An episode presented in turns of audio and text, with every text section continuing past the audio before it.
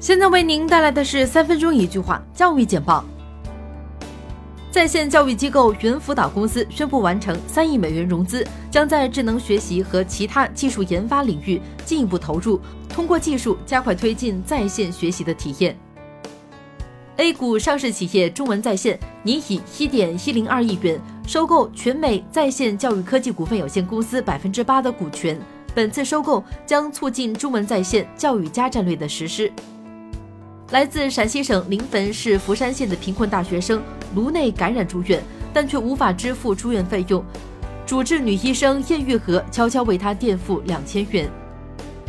北京航空航天大学协办的吕梁山护工京津冀就业推介交流大会在京举行，旨在进一步推荐吕梁山护工品牌，打赢精准脱贫攻坚战。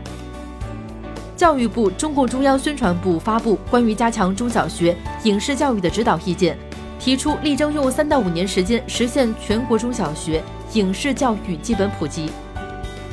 启蒙教育玩具优学猫宣布完成两千万元人民币 Pre A 轮融资，本轮融资将用于硬件产品的技术研发、App 内容的更新和用户运营等方面。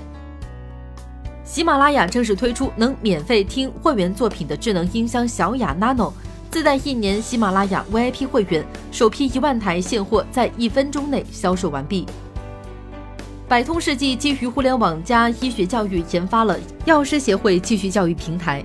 该平台包含医药课程七大功能系统，可以满足药协的会员管理和培训需求。广东省纪检监察机关查处新丰县练溪托养中心虐待被托养人员案。对事件中存在失职失责问题的一百零七名公职人员，同时进行了严肃问责。成人语培教育公司优密课堂小程序已经上线，采用了签约知识网红或 KOL 录制视频课程的模式，课程内容以发音和实用性口语为主。